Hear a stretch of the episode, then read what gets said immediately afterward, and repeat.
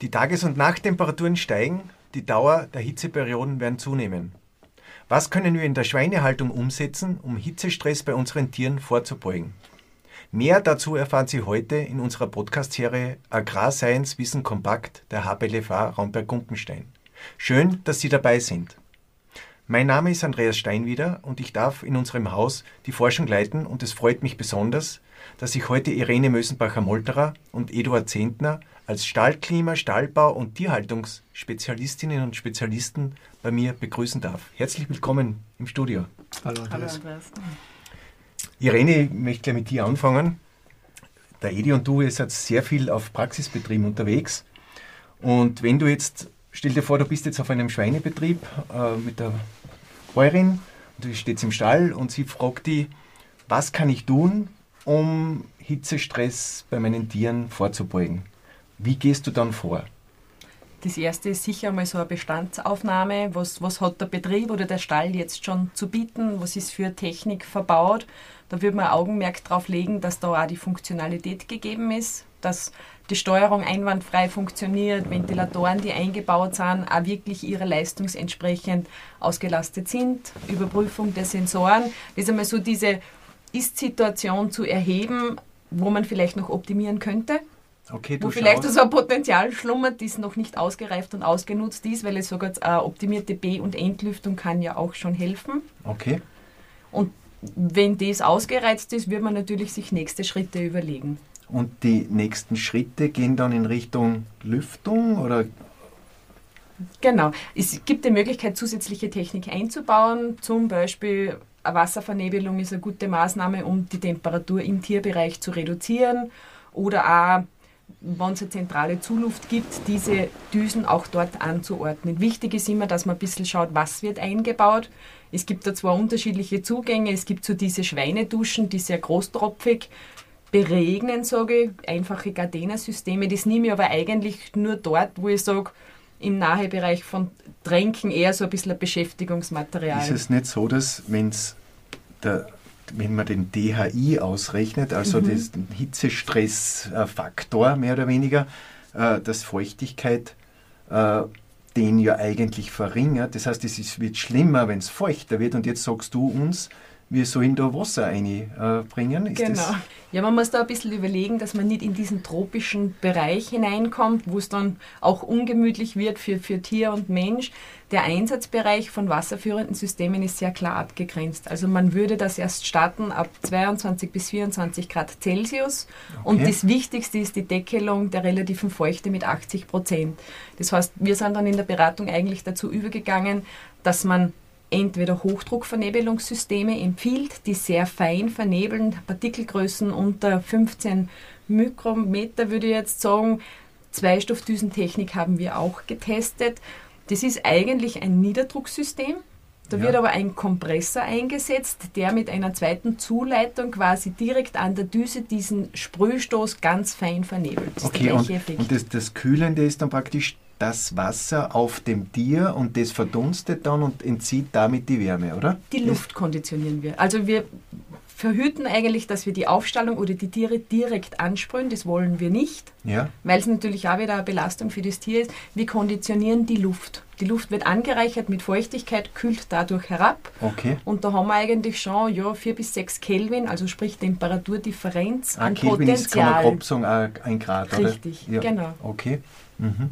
Und ich sage, wo Betriebe die Möglichkeit haben, das auch in der Zulufteinheit schon einzubringen, das wäre natürlich dann das Optimum, weil dann habe ich gesagt, dann habe ich im Abteil schon bessere Bedingungen, ohne ein Tier oder Aufstallung zu benetzen, zu belasten. Ja, Edi, wenn man jetzt Zuluft, äh, da bist du ja auch sehr viel zu Hause.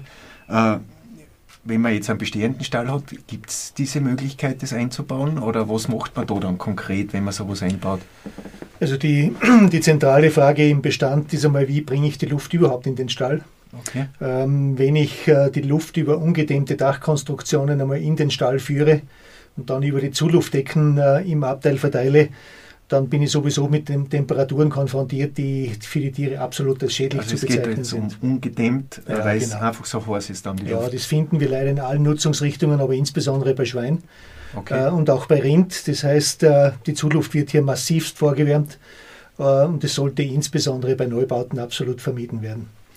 Wenn es jetzt äh, darum geht, bereits die, die Zuluft jetzt äh, vor dem Tierbereich zu kühlen, dann empfehlen sich neue Techniken wie eine Unterflur-Zuluftkühlung absolut. Da gab es Jahre und Jahrzehnte lang äh, den Einbau und, die, und auch die Untersuchung dazu von sogenannten Schotterspeichern oder Rohrregisterspeichern mit sehr guten Ergebnissen auch von den Kollegen aus Boxberg. Ähm, der Schotterspeicher hat nur einen ganz wesentlichen Nachteil, er ist vom Bau her sehr intensiv. Und schaffe und ich der da nicht hat- Luftvolumen?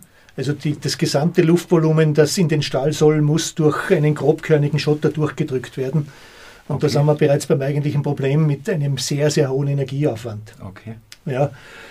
Ähm, neuerdings, und da haben uns wir wirklich in den letzten Jahren massiv damit beschäftigt, wollen wir die Luft mit geringstem Luftwiderstand in den Tierbereich bringen. Und da eignet sich natürlich ein entsprechender Unterbau unter den neuen Stallungen. Bei bestehenden Stallungen kann man diese Unterflur-Zuluftkanäle auch im Außenbereich durchaus anbringen. Und dann fahre ich in Stall rein. Und dann docke ich an das eigentliche Zuluftsystem an und äh, erfahre dort eine Kühlwirkung, die durchaus beachtlich ist von bis zu 10 Kelvin, also 10 Grad. Und kennt ihr man, es gibt ja diese Coolbeds oder wie man das bezeichnet, oder wo die man befeuchtet. Genau, das Ah, wäre das- eigentlich so diese optimale Kombination, würde ich jetzt Ja. gerade sagen, wenn du das, das Unterflut, Zurluft und ein Coolbett, das ja auch sogar nachträglich zuschaltbar oder montierbar wäre. Das ist quasi eine Zellulosewand, die mit Wasser berieselt wird und das ist dahingehend eigentlich ressourcensparend, weil das Wasser im Kreis gepumpt wird. Ah, das rieselt immer wieder Das drauf, rieselt befeuchtet immer wieder ist. drauf, befeuchtet ist und da wird die Zuluft durchgezogen und haben nochmal eine Verminderung der Temperaturen. Okay. Das ist also, es ist das Befeuchten, das möglichst kühle Luft von irgendwo her zu bekommen. Äh, du hast jetzt gesagt, äh, Schotterbereiche, das ist nicht mehr Stand der Technik. Was ist da he- heute Stand der Technik? Also Schotterspeicher werden kaum mehr gebaut aufgrund des hohen Aufwandes ähm, im Bau bereits und aufgrund der hohen, hohen Energiekosten. Ähm, gebaut werden neuerdings und das insbesondere bei den neuen Tierwohlsystemen, äh, wo ja unbedingt auch äh, für die Funktionalität der unterschiedlichen Bereiche eines, eines Stalles, also Ruhebereich, Bewegungsbereich und, und Kotbereich, ähm, entsprechende kühle Zuluft vonnöten ist, damit der Stall überhaupt funktioniert und die Tiere hier im Sommer nicht mit einer Suhlebildung im Liegebereich beginnen. Also da eignen sich äh, diese neuen Möglichkeiten sehr, sehr gut. Also im Neubau lässt sie eine Unterflurzuluft durchaus gut integrieren. Äh, natürlich abhängig von der Menge der Tiere. Äh, daraus resultiert dann natürlich auch die Dimensionierung dieses Zuluftkanals. Und wie die Irene richtig ausgeführt hat, wenn ich eine Unterflurzuluft noch kombiniere mit, mit äh, Coolbeds, äh, auch das wurde von unter uns untersucht, dann habe ich eigentlich die Optimalbedingungen geschaffen. Und Okay. was mir wichtig ist äh, im Hinweis, ein Unterflur-Zuluftkanal bietet ja auch in der Wintersituation enorme Vorteile, weil wir im Schweinebereich aufgrund der stark verminderten Luftrate, um die Temperaturen im Tierbereich aufrechtzuerhalten, ähm, äh, doch sehr hohe Schadgaswerte vorfinden. Und wenn ich die Luft im Winter entsprechend vorwärmen kann durch den Unterflurkanal, dann kann ich höhere Luftraten auch im Winter fahren und die Tiere haben hier sehr, sehr gute Bedingungen auch in der Wintersituation. Aber natürlich in einen alten Stall das einzubringen, ist, wird schwierig sein, oft, oder? Wird, wird schwierig und da braucht es dann diese Techniken, die die Irene angesprochen hat. Hochdruckvernebelung, Coolbeds äh, sind machbar im nachträglichen Einbau, aber große Hoffnung habe ich auf, auf diese Zweistoffdüsentechnik, Okay. abhängig natürlich vom Preis-Leistungs-Verhältnis. Aber das würde aus meiner Sicht von dieser feinsten Vernebelung her durchaus unseren Vorstellungen entsprechen. Ja, es ist ganz entscheidend, dass das Wasser, das wir hier einbringen, zur Gänze von der Luft aufgenommen wird und es zu keinen Durchnässungen äh, der Bodenflächen oder sogar der Tiere kommt. Das wäre zu vermeiden. Das ist kontraproduktiv, weil Ja. dann sich das Verhalten auch umstellt und so weiter, oder? Und Ja, das ist, äh, entschuldige Irene, äh, ganz entscheidend ist der Hinweis, äh, die Wärme an und für sich, hohe Temperaturen beschleunigen, sage ich mal, die Emissions, ähm, die Emissionsgeschichte im Hinblick auf Ammoniak Mhm. und zusätzliche Feuchtigkeit treibt das nochmal. Das bedeutet, das gilt es zu vermeiden. Je kühler, umso weniger Ammoniak. Je trockener, hm, ebenfalls positive Auswirkungen auf Okay. Schadgase. Jetzt, jetzt befeuchte und die 80 Prozent relative Luftfeuchtigkeit darf ich nicht überschreiten. Genau. Äh, das heißt, ich brauche dementsprechend große Luftvolumina dann auch, oder? Ja, die sind im Schweinebereich sowieso Vorgabe. Ja. Alle Stallbaufirmen haben sich eigentlich an die DIN 18910 zu orientieren, die hier die entsprechenden Vorgaben gibt. Äh, überschlagsmäßig jetzt äh, 100 Kilo Mastschwein, 100 Kubikmeter Luft je Stunde an Frischluft. Das sind enorme Luftmengen, die da durchgehen. Aber da bietet jetzt die neue Variante mit Unterflurkühlung oder anderen geeigneten äh, Kühlungsmaßnahmen die Möglichkeit, gibt es erst seit kurzer Zeit, äh, bereits in der Planungsphase äh, die Luftmengen äh, entsprechend zu reduzieren. Bedeutet, ich brauche weniger Ventilatoren, es ist insgesamt leiser und ich habe verringerte Energiekosten über den Sommer hinweg. Also das ist ein ganz entscheidender Hinweis. Wir kühlen nicht nur, sondern wir reduzieren damit auch die Luftmenge. Ich glaube, langfristig gesehen ist es eine Entlastung des Gesamtsystems, Ja. weil das fördert die Langlebigkeit, wenn ich sage, die müssen nicht ständig auf 100% Leistung laufen, Ja. sondern ich kann das mit 80% deckeln irgendwo, dann hilft mir das ja in anderen Bereichen. Das geht auch um weiter. Energiekosten natürlich, oder? Genau. Ja, man hat ja über, über lange Zeit und über Jahrzehnte hinweg versucht, durch, mit diesen hohen Luftraten die Tiere zu kühlen. Ja. Aber bei diesen steigenden Temperaturen ist es unmöglich, wenn ich Außentemperaturen habe von 35 Grad und mehr, dann mehr. bringt mir die hohe Luftrate nichts, sondern sie ist sogar kontraproduktiv, weil ich diese enorm hohen Temperaturen in den Stall schaufle, ja, Ja. mit den Ventilatoren. Äh, wenn man jetzt in südliche Länder fährt, kann man sich da äh, was Interessantes holen? Gibt es dort schon Techniken, die wir noch nicht haben? Oder sagst du eigentlich, äh, wir sind am höchsten Stand der Technik und eigentlich müssten die von uns noch was lernen? Würde ich so nicht sehen. Ähm, Ich sage mal, die Technisierung ist in unseren Breiten durchaus mehr gegeben als im Süden. Äh, Möchte nur einen dezenten Hinweis geben auf den Anti Antibiotikaverbrauch. Ähm, Wenn die Tiere unter schlechten Bedingungen gehalten werden, dann habe ich einen massiv erhöhten äh, Antibiotikaverbrauch und der ist im Süden um das Fünffache höher. Also, dass wir können nicht viel lernen, sozusagen. Wir sollten besser in Technik investieren als in Antibiotika, okay. würde ich meinen. Okay. Gibt es jetzt äh, neben Luft und Befeuchtung noch Dinge, die man in dem Zusammenhang diskutieren soll, den Bäuerinnen und Bauern mitgeben soll? Wenn es um Hitzestress geht und Vorbeugen? Ich glaube, wichtig ist, ein Bewusstsein zu schaffen, weil wir gehen ja immer darauf aus, wenn ich jetzt so das Mastschwein anschaue, dann haben wir immer gesagt, so Einstelltemperatur 25 Grad, Ausstallen mit 20 Grad, wobei wir da auch schon Versuche gemacht haben, sehr erfolgreich, wo ich auch ein Mastschwein in der Endmast mit 16 oder 18 Grad Celsius eigentlich gesünder und trotzdem leistungsbereit halten kann. Und ich sage, vermeiden sollte man im Sommer, dass man im Stall 30 Grad und mehr hat. Okay. Und da wird halt vieles hingenommen oder wie wir auch in der Praxis Bedingungen vorfinden. Im Winter zu hohe Temperaturen und im Sommer darüber entsprechend noch hinaus. Und ich glaube langfristig, wir fordern von den Tieren Leistung. Wir wollen, dass sie dabei gesund bleiben, dass wir den Antibiotika, den Medizinaleinsatz reduzieren. Aber da müssen wir auf zusätzliche Technik zurückgreifen, sonst wird das nicht funktionieren. Okay. Äh, das Dach sozusagen kühlen oder so, ist das ein Thema bei bestehenden Stallungen möglicherweise? Ist bei Dächern, die Mängel aufweisen, also nicht gedämmt ausgeführt sind, eine Lösung. Wird in der Schweiz durchaus fachlich propagiert. Ja. Wurde bei uns getestet mit sehr, sehr positiven Effekten. Also ich, ich kann innerhalb von fünf Minuten mit einem herkömmlichen Dachregner die Temperaturen um 50 Grad reduzieren an der An Dachkonstruktion. der Dachkonstruktion? Also äh, bis auf 15 Grad, also ausgehend von 75 Grad und mehr. Das äh, ist kein Thema. Aber man möge bitte bei all diesen Dingen die Wasserverfügbarkeit mit im Auge behalten. Da Da, das müsste ehrlich, dann auch im Kreis rennen, sozusagen Ja, das- Regenwasser, das- Zisternen, weil das andere Ja. ist, wäre Wahnsinn, oder? ist aber allerdings technisch schwer umsetzbar, Ja. weil das eigentlich als Oberflächenwasser dann versickert irgendwo, beziehungsweise an der Dachkonstruktion ja teilweise verdunstet. Okay. Ja. Also da ist mir lieber, es wird im Bau investiert, in die Dachkonstruktion an und für sich. Das wurde auch bei uns an der Dienststelle so äh, umgesetzt. Äh, aber es ist eine Möglichkeit, auf kurzem Wege äh, drastisch die Temperaturen zu senken. Ja, Ja. durchaus. Okay. Und wenn man jetzt ein bisschen in den Neubau hineingeht und, und da kann ich mir ja sozusagen den Stall einmal geschickt hinstellen, oder?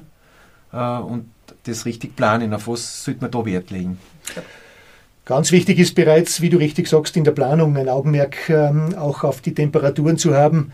Weil die Ausrichtung äh, Nordost, gerade was die Ansaugstellen der Zuluft betrifft, äh, schon einige Grad an Temperaturen abfedern kann, überhaupt keine Frage. Dann eben die Dachkonstruktion und wenn möglich eben äh, der Unterflurbereich hier mitzudenken. Okay. Also, weil wir gerade vorher die Schweiz angesprochen haben, in der Schweiz durchaus auch Vorgabe bereits in den, in, in den Baubescheiden, hier einen entsprechenden Bewuchs sicherzustellen. Okay. Wenn die Stallungen mehr beschattet sind, dann habe ich natürlich auch hier einen natürlichen Kühleffekt. Und diese Temperaturen brauche ich dann nicht äh, mit teurer Technik äh, noch weiter zu mindern. Also da gibt es einiges zu beachten bereits in der Planung und im Bau. Aber wie, wie gesagt, es gibt dann durchaus äh, adäquate und geeignete Techniken, um hier im Stall direkt einzugreifen. Ihr seid ja in dem Salut-Projekt drinnen, wo es darum geht, dass man äh, Tierwohlstelle baut, sozusagen. Wie ist es, wenn Ausläufe dabei sind? Also wir haben jetzt keinen komplett geschlossenen Bereich. Gibt es da irgendwelche Besonderheiten zu beachten in dem also Zusammenhang? Also schwierig sind sicher Ausläufe, die nicht überdacht sind. Zum einen, wenn man die verwendeten Rassen in Österreich anschaut, dann sind ja die sehr anfällig für Sonnenbrand.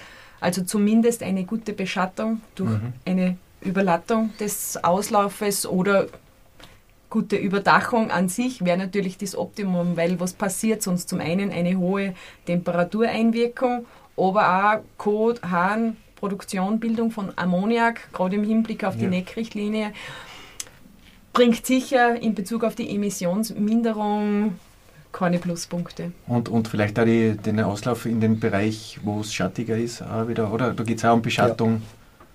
Also genau. dieser Außenklimareiz ist schon wichtig für die Tiere. Man möge bitte aber bei allen Überlegungen immer das gesamtheitlich betrachten, nämlich nicht nur aus Sicht der Tiere, sondern äh, gerade äh, der Bereich äh, Umwelt spielt eine ganz äh, massive Rolle in der letzten Zeit. Schadgase, NEC-Verordnung und so weiter. Geruch. Das, was die Irene angesprochen hat, Geruch insbesondere. Ähm, die Sonneneinstrahlung wirkt einmal negativ aufgrund der hohen Temperaturen und dann kommt aber die Feuchte bei Niederschlägen dazu. Mhm. Das heißt, äh, die enzymatische Umsetzung beginnt dann direkt im, im Liegebereich, im Kotbereich, wie auch immer, und das ist eigentlich völlig unnötig. Ja, ja. ja, ja. Also, ich meine, es gibt in Bayern, habe ich also Dokumentation gesehen über begrünte Stalldächer mhm. zum Beispiel. Ja. Das finde ich ganz spannend, weil da, da habe ich sozusagen Verdunstung oben und, und damit auch kühlende Effekte. Und das für Auslauf zum Beispiel auch eine Variante, wo ich mir das schon auch vorstellen könnte. Absolut, oder? ja. Ja, Möglichkeit. LFL Bayern hat, Bayern hat dafür gemacht, der Peter Stölzl, ja. wo ich sage, die haben auch, glaube ich, sehr gute Erfahrungen und Messwerte damit gebracht. Bei uns ist vielleicht regional betrachtet immer so die Frage Schnelllast, Schnelllastdachkonstruktion, okay. mhm. was sagt der das Zimmerer dazu? Okay. Aber Potenzial wäre da natürlich gegeben. Okay.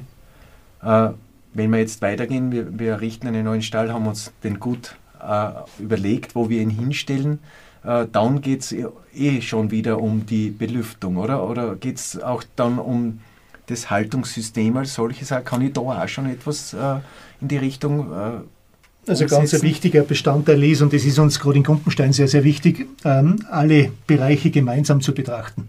Es macht wenig Sinn, nur den Stall entsprechend zu kühlen und äh, alle anderen Bereiche blende ich dann aus.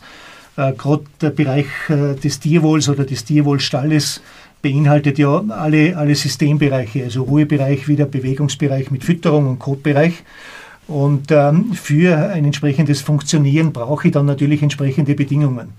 Und äh, da gilt es eben größtes Augenmerk äh, in die Planung zu legen. Da sind erste äh, Entwicklungen, insbesondere in Oberösterreich, nicht glücklich verlaufen. Das muss man ganz ehrlich äh, äh, hier auch mitteilen. Äh, ein Tierwohlstall im Schweinebereich wird ohne geeignete Kühlmaßnahme nicht funktionieren. Das, davon sind wir felsenfest überzeugt.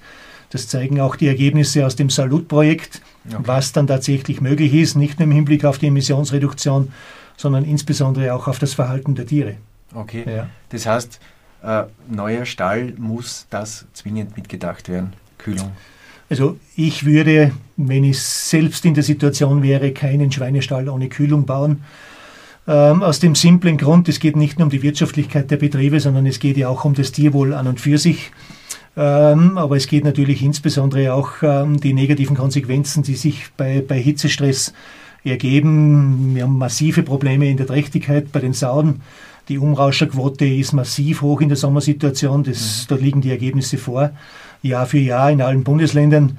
Dann kommt es zu den äh, Problemen bei den, bei den Ferkeln und so weiter, die in der Regel dann äh, vom Gewicht her geringer sind. Es gibt erhöhte Abortraten. Die Situation ist sehr, sehr ähnlich zum Rinderbereich. Okay. Ja, also okay. aus diesem Grund lohnt sich hier eine Investition, vor allem langfristig immer. Okay.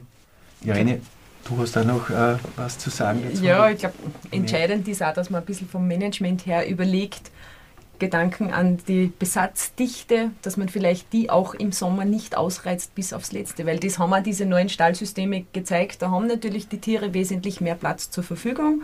Diese Buchten sind anders konstruiert, bieten Platz für, ja, ich sag größere Gruppen.